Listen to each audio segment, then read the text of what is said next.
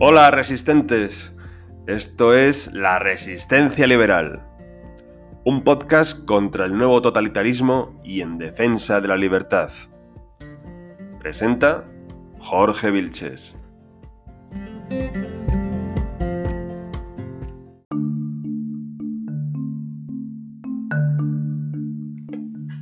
Buenas resistentes. El próximo 13 de junio hay convocada una concentración de protesta por los indultos de Sánchez a los golpistas. Hoy vamos a hablar del tipo de desobediencia que practica la derecha, de cómo se canaliza y cómo se hace efectivo, así como de las diferencias con las protestas que hace la izquierda. Vamos con ello.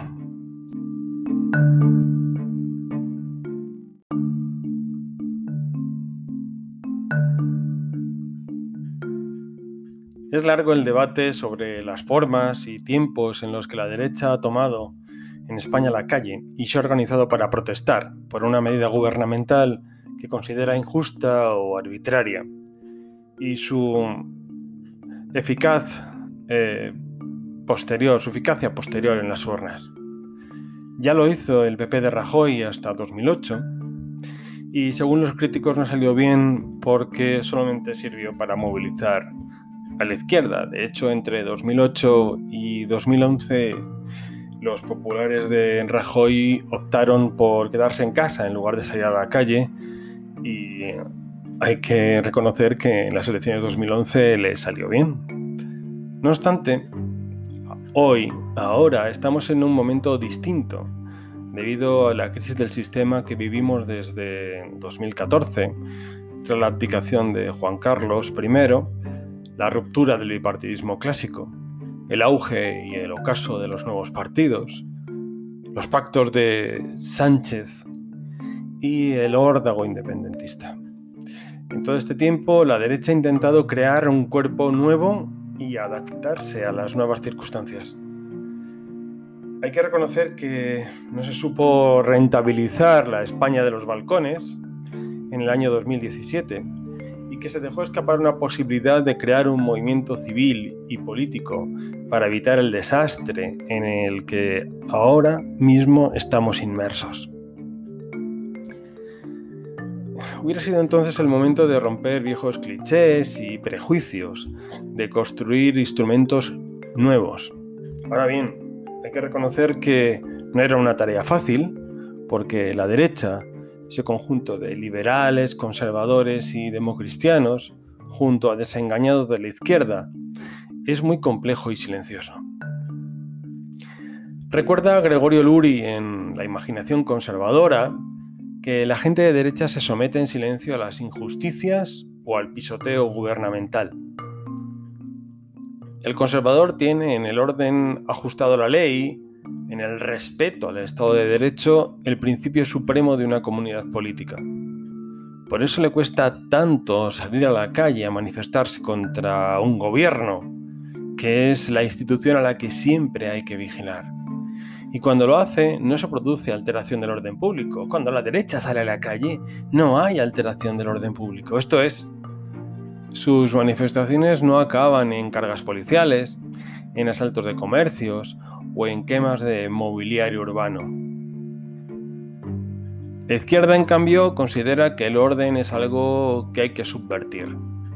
Me refiero al orden en un sentido amplio, al orden social, político, económico, cultural, religioso o internacional. Está en su esencia. La izquierda necesita el desorden para mostrar su cuestionamiento de lo existente crear identidades, movilizar emociones y construir problemas en la esperanza de que del caos surja un orden nuevo. Lo han escrito todos los pensadores izquierdistas desde Gramsci a De la Porta, que consiste en agitar para despertar pasiones con la propaganda y la violencia, con el ánimo de imponer una moral superior, de crear una sociedad nueva. La derecha es otra cosa. No puede imitar a la izquierda, ni debe hacerlo. La protesta de la derecha solo puede hacerse por dos vías.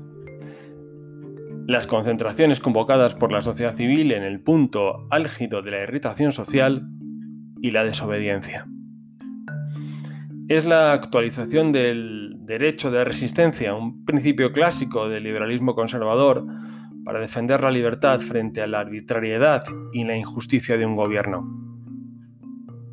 Es cierto que nunca ha habido en la historia del Estado, exceptuando su versión totalitaria, un momento en el que la coacción estatal fuera tan poderosa y eficaz.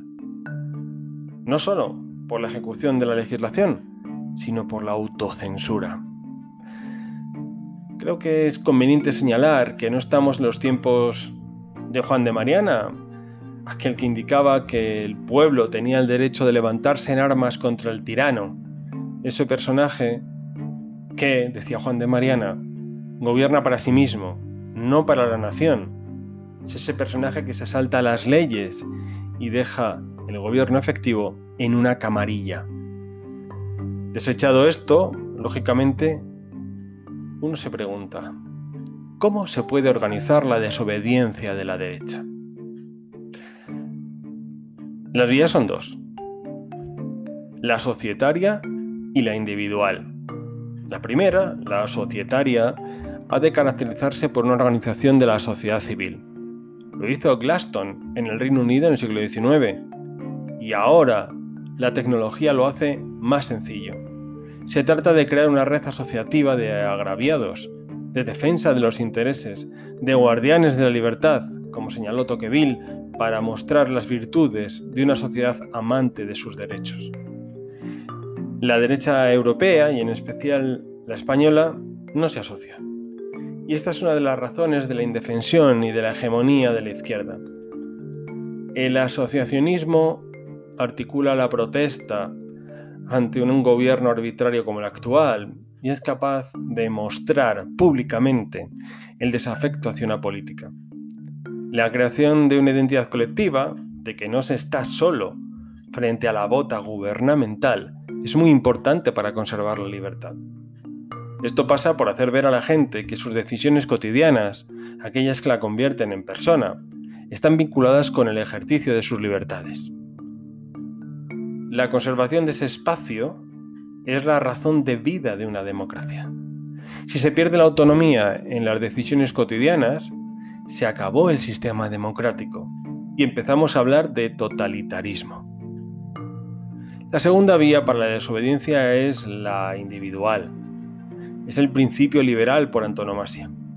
Es la responsabilidad que tiene cada persona para oponerse a la arbitrariedad gubernamental cada uno desde su puesto, ya sea periodista, escritor o profesor, comerciante, autónomo o trabajador por cuenta ajena. No se debe esperar, como decía Thoreau, a que otro lo haga. Esperar la venida de nuestro Salvador y aceptar en silencio la injerencia del Ejecutivo Socialista es inútil. Es la responsabilidad individual frente al totalitario de la que hablaba Ana Arendt. Las actuaciones de Sánchez con relación al independentismo catalán se perciben lógicamente como cesiones cuyo único objetivo es mantenerse en el poder, parecen haber despertado la desobediencia de la derecha.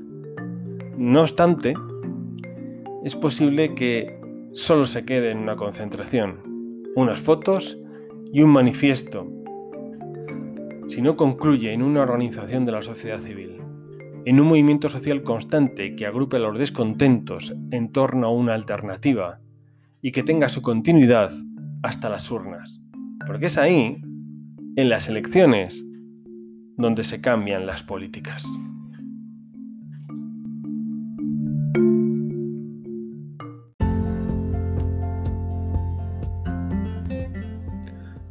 Bueno, hasta la próxima que será pronto. Y no os olvidéis de resistir al nuevo totalitarismo y de defender la libertad